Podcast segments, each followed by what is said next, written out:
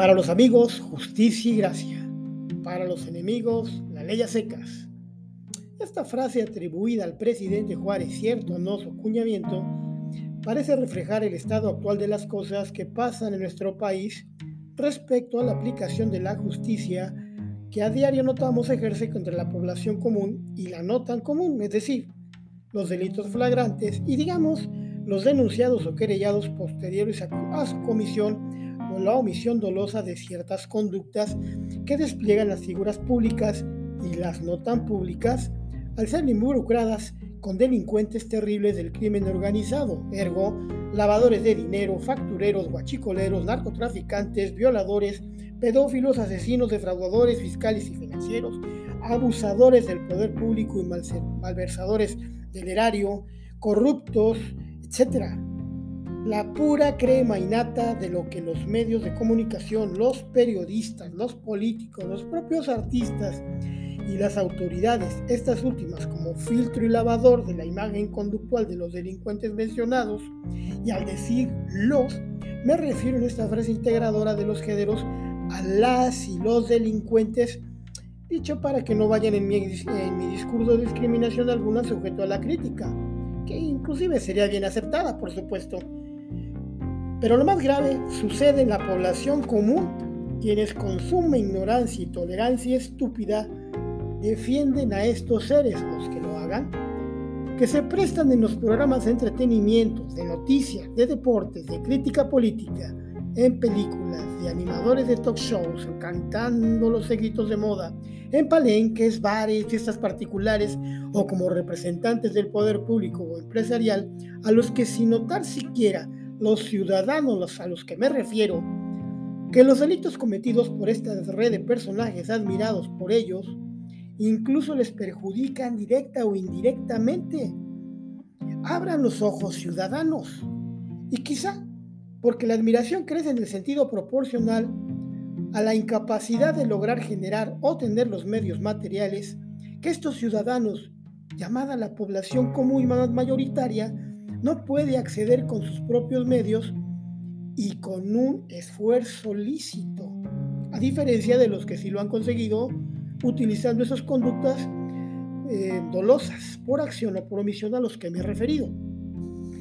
Para los ciudadanos de nuestro país, y menos aún para los personajes y las personajes nefandos y oscuros, claro está, utilizando el, el idioma de Vicente Fox, es verdaderamente difícil pasar desapercibida la relación personal con otros sujetos de la vida pública o perteneciente al crimen organizado, los delincuentes en procesos de persecución legal en México o en el extranjero, las conductas generadas en la vida cotidiana en sus propios cargos y oficios, es decir, las conductas están a la vista de todos a través de las redes sociales que se han vuelto los ojos de toda la ciudadanía. En fin, en realidad es el reflejo real de la degradación de lo que se le ha denominado el tejido social y la vida orgánica de un país. Para bien o para mal,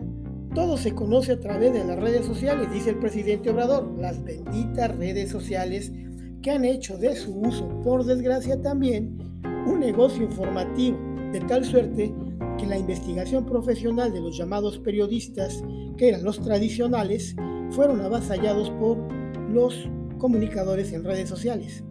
y también sufrieron descrédito como tapaderas y sorderas al puro estilo salinista. Ni los ven ni los oyen, ah, pero cómo cobran esos favores. El concepto de hecho notorio se refiere a cualquier acontecimiento de dominio público conocido por todos o casi todos los miembros de un cierto círculo social en el momento en que va a pronunciarse una, una decisión judicial, respecto de lo cual no hay duda ni discusión alguna que todos conocen. Es por ello que le viene como anillo al dedo la frase inicial con la que comencé este podcast. Para los amigos, justicia y gracia. Para los enemigos, la ley secas. Todos sabemos en México quiénes son los verdaderos delincuentes. Todos conocen quienes han lucrado con el poder en México, antes y ahora, quienes recibieron dinero de la delincuencia organizada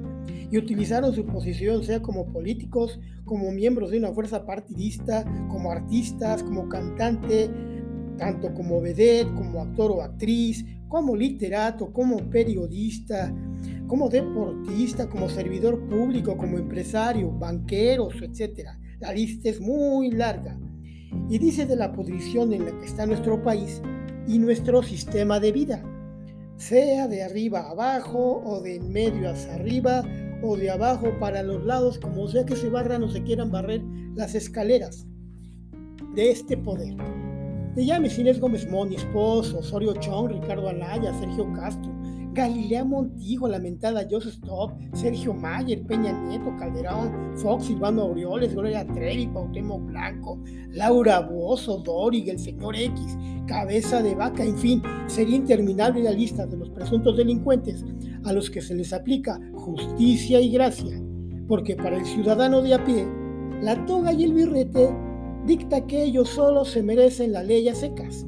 Claro, mientras no te moches con las fiscalías respectivas, locales o federales, y a los jueces según sus competencias. Si las cosas no cambian en México, y creo que será muy difícil porque no se percibe intención política alguna, ni del poder legislativo ni del judicial o administrativo, solo en el discurso que poco bien le hace a nuestro país, estamos condenados al fracaso y al regresar a un gobierno que navegue entre la derecha y la izquierda, sin lograr un real cambio en la mente de los menos favorecidos, porque para ellos, me refiero a los menos favorecidos, el pan y el circo sigue siendo su forma de vida. Y eso en realidad para mí sí es un jaque al rey. Gracias.